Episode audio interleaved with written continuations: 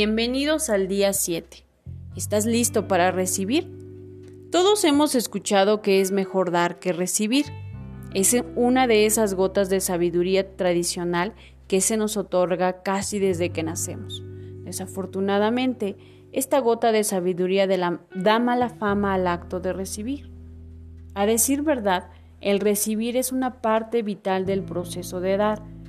A menos de que aceptes recibir, pronto encontrarás que es imposible dar a los demás. Así es que por hoy nos enfocaremos en prepararnos para recibir.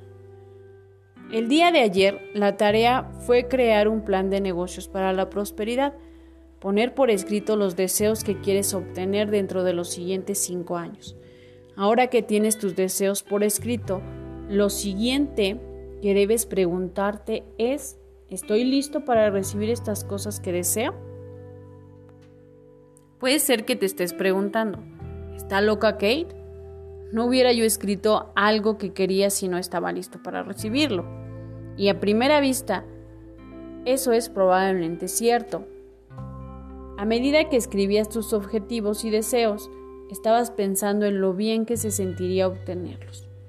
Cuando menos espero que lo hayas pensado porque esa alegría que sientes cuando piensas al recibir algo que deseas en tu vida es parte del proceso de la manifestación y esos sentimientos deben ser nutridos lo más frecuentemente posible. Pero más adentro, en ese lugar dentro de ti que se ha acostumbrado a las cosas como están ahora, puede ser que sientas diferente. Verás, hay una parte en nosotros que se llama subconsciente, que él cree que es responsable de mantenernos a salvo. Para esta parte, cualquier cosa desconocida o no familiar es una zona de peligro. Es por esto que nuestro subconsciente cree que nuestra actual circunstancia, sin importar los incómodas que sean, son preferibles a aventurarnos a lo desconocido. Así es cada vez que tratamos de crearnos una vida mejor. Suena la alarma y el subconsciente puede tratar de sabotear nuestros esfuerzos. Sin embargo, todo lo que tienes que hacer para evitar que esto suceda es revisar tus sentimientos internos y confrontar cualquier temor que surja durante el proceso. Digamos, por ejemplo, que uno de tus objetivos a cinco años es que seas multimillonario. Esto puede ser un paso muy grande desde tu situación actual y desde tu zona de confort no tan cómoda. Si es así, la alarma comenzará a sonar en cualquier momento en el que escribas esa meta.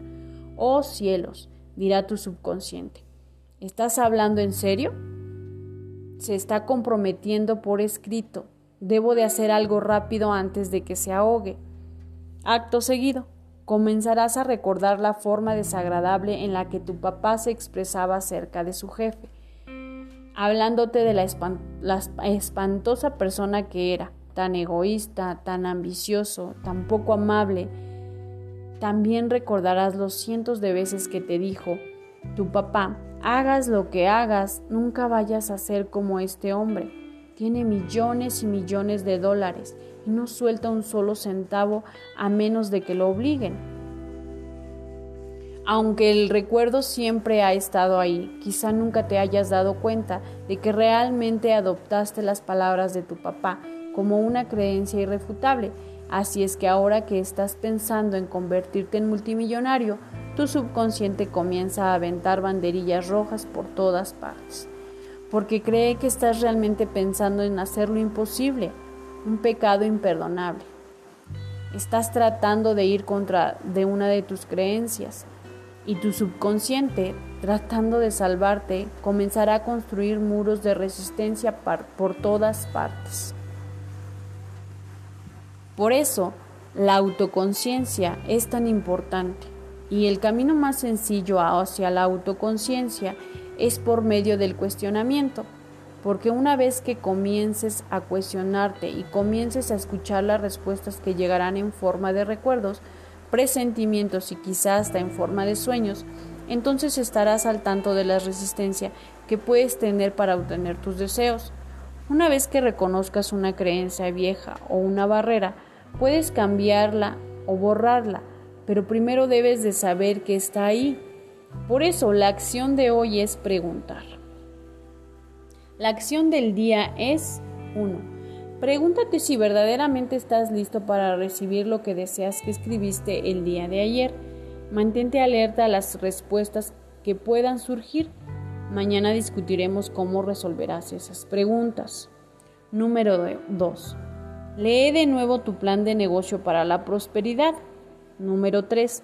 Coloca tu cuota de dinero del día de hoy en tu contenedor y lee la afirmación que está en el contenedor tres veces. Número 4. Bendice a las personas o persona en tu lista de bendiciones. Imagínalos felices con su vida así como tú lo estás en la vida que acabas de crear en tu plan de negocios para la prosperidad. Nota. Cualquiera puede leer un libro acerca de cómo crear una mente próspera. La clave no está solamente en leerlo, la clave está en hacerlo. Ninguno de los planes de acción que se te ha dado tomarán mucho tiempo para completarse. Sin embargo, cada uno es un paso vital a lo largo del camino hacia la prosperidad. Si decidieras brincarte alguno, en vez de avanzar en este camino, corres el peligro de quedarte estancado en el mismo lugar. El pensamiento del día es, en este instante, en todo el mundo, toda la humanidad estamos inhalando oxígeno y exhalando dióxido de carbono. También lo están haciendo el resto del reino animal. Y ahora, en este mismo instante, en todo el mundo, los miles de millones de organismos del reino de las plantas están haciendo exactamente lo contrario.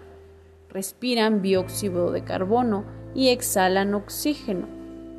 Lo que ellos dan, nosotros recibimos, y lo que nosotros damos, ellos reciben. Así es que cada cosa que alguien da puede suceder solo porque alguien la recibe. La afirmación del día es, estoy listo para recibir lo que mi corazón desea.